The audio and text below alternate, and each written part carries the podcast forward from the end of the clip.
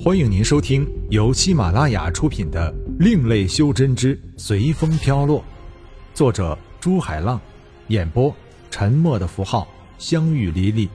欢迎订阅。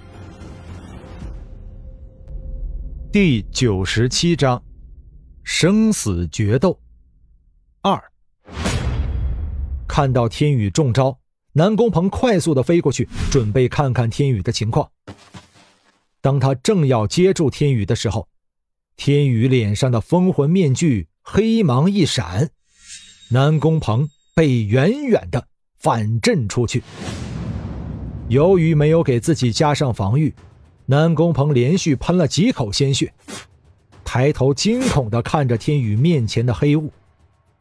刚才没入面具的能量并没有穿过面具，而是恰巧。推动了封魂面具里面的禁制，黑雾快速的分成了两团，其中一团不断收缩，形成一个修真者的模样。如果慕名在的话，肯定会认出这个修真模样的人就是另外一个鬼仙木头。南宫鹏和场外有些见识的修真者心中惊恐不已，因为他们知道，出来的。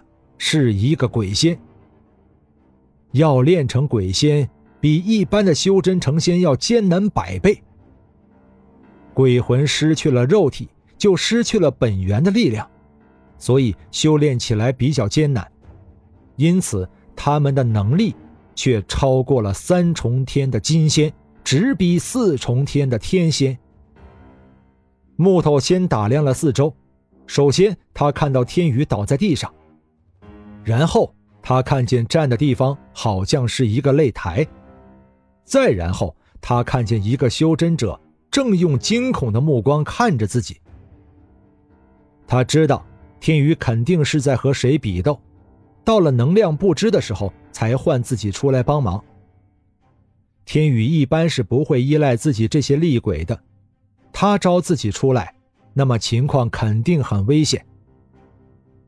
再扫了一眼擂台的旁边，木头看到“生死台”三个字。对于这三个字代表什么，木头最清楚不过。当初他就是因为和别人生死决斗才死的。一股凶光从木头的眼中冒了出来，渐渐的，木头的眼睛整个变成了赤色。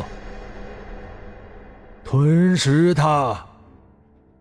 木头指着南宫鹏，冷冷的说道：“另一团黑色在木头说话的瞬间就向南宫鹏扑去。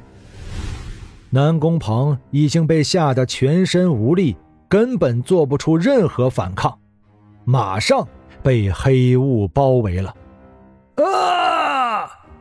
惨叫声响彻整个比斗场，也唤醒了昏迷的天宇。不要！天宇虚弱的说出这样一句话，又昏了过去。也是天宇喊的及时，吞食一般都要一段时间。天宇的话一喊出，那团黑雾就回到木头的身边。木头指挥黑雾回到封魂面具，然后重重的拍了一下自己的头，喷出一道仙灵之气，帮天宇恢复虚弱的身体和微弱的真元。一会儿，天宇就醒了过来。他试着站起来，走到南宫鹏的身边，扶起他道：“南宫兄，没事吧？”南宫鹏这时才从刚才的痛苦中醒过来，颤抖的后退一步道：“没事没事然后用畏惧的目光看着天宇身后的木头：“我们走吧，要不要我送南宫兄回去？”天宇问道：“南宫鹏这才发现，场中的修真者不知道什么时候已经跑的只剩下自己三个了。不用了，我自己可以回去的。”南宫鹏说道，向天宇一一，也跟着飞走了。一时，天宇能够召唤鬼仙的事传遍了火云星，而火云星的修真门派。马上就告诫弟子不要去碰这个人和逍遥派。听了木头对自己前生的诉说，再加上入定时出现的情况，天宇更加迫切想知道前生。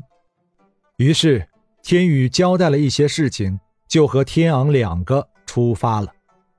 吴恒因为要在火云星实行他的泡美女计划，就没有和天宇他们一起出来，而且还被天昂说了一通，说他不够兄弟义气、见色忘友什么的。一路上不停的传送，除非天宇要恢复下才休息那么一会儿，有时干脆让天昂帮忙。这时天昂才在心里佩服老三。留在火云星多好，自己在逍遥派可是元老级人物，除了天宇就我最大了。想想不禁后悔起来。不过他也是不放心天宇一个人出来，才跟着出来的。天昂不知道，如果他也不来的话，那么李平就准备和天宇一起来了。他也担心天宇，但看到天昂和天宇一起出来，他也安心的回去了。宇宙边缘的一个角落上面，一颗黑色的星体孤单的伫立在那里，周围没有一颗相偎依的星体。就连原本该有的恒星也没有。这一颗星球上面被一层黑色的云层遮盖住，常年都见不到天日。不过它本来就没有恒星，见不到是正常的。但是星球的表面却并不是黑色。由于没有阳光，所以星球上并没有高大的树木，也没有小草之类的植物。本来这样的星球就该寸草不生的，但是在奇形怪状的地形中，却长着很多苔藓类的植物。说它上面不黑暗，就是因为这种苔藓可以放出银白色的毫光，而且云层中不停的有闪电砸向地面，一时粉末石块漫天飞舞。在这样一个恶劣的环境中。却存在着一种比犀牛还大、头上长着三只银白色小角的异兽——池离兽。这种异兽靠吃苔藓为生，而且由于常年在闪电的熏陶中存活下来，所以它们头上的三个小角可以放出闪电，也可以引动天雷。一般的修真者如果一个人想对付这种异兽，还真的有点难度。明东星上，一个万丈深渊的下面，有一片蝙蝠扩大的平地。平地中间连着通往这个星球的唯一一个传送阵。此时，传送阵上光芒一闪，天宇和天昂出现在这片恶劣的环境中。天昂刚从传送阵上出来，就一屁股坐在外面的湿地上面，张着嘴，不停地喘着气。一边喘还一边说着：“老大，是不是到了呀？我再喘我就要崩溃了。”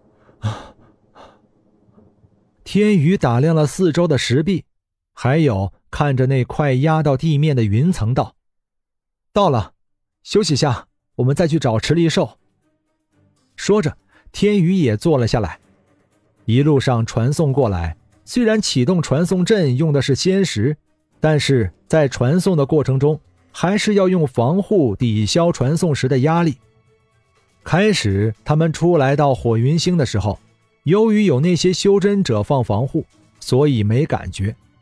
现在他们两个人出来，而且还是不断的传送，累是再正常不过的了。休息完毕，天宇他们御着剑，慢慢的向山谷顶部飞去。你可能会问，为什么传送阵一定要建在山谷里呢？难道是为了隐秘？不是，是由于环境引起的。明东星上常年的闪电，如果把传送阵建在山谷外面，那么很容易就被闪电摧毁了。出得山谷，迎面就有一道闪电向飞在前面的天昂砸去。天宇一时不慎，吓得魂飞魄散。乖乖，如果被击中，而天昂又没有放出法器防护，肯定会受不轻的内伤。还好，天宇及时的帮天昂挡了下。看到天昂粗心大意的样子，天宇不禁严肃起来。毕竟天昂在血缘上面是自己的堂弟，如果出什么意外，回去他也不好向他叔叔交代。天昂看到天宇用严肃的眼神看自己，知道老大是真的生气了，于是他低下头吐了吐舌头，放出飞剑，给自己加上一层防护，跟着天宇继续前进。老大，我们就这样直接去找池离兽？天昂问道。嗯，早点取到内丹，我们也可以早点回去。这里环境蛮恶劣的。正说着，又是一道闪电向天宇砸来。天宇的防护光芒一闪，闪电就被抵消了。老大，这样不行啊，我们还是走吧，太高了，闪电都往我们身上招呼。天昂大声说道。此时，正一道闪电夹着千钧之势向天昂砸来。妈呀！天昂看到一道水缸粗的闪电向自己砸来。惊叫一声，马上躲闪过去。他可没有很多的真元去挡闪电。轰！闪电被天昂躲过，直接击在下面的一座小山顶部。石墨飞溅，烟尘弥漫，小山被削去了半个头。下去吧，下面安全点天宇看了后也不经啧舌，接受了天昂的建议。天宇他们找了差不多半个星球，终于在一个平原样子的地方找到了一只大型的动物正在进食。说是平原的样子，其实并不是平原，因为它不平，而是坑坑洼洼的。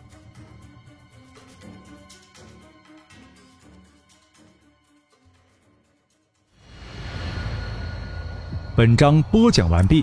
感谢您的收听，如果您喜欢的话，欢迎订阅专辑，下集更精彩。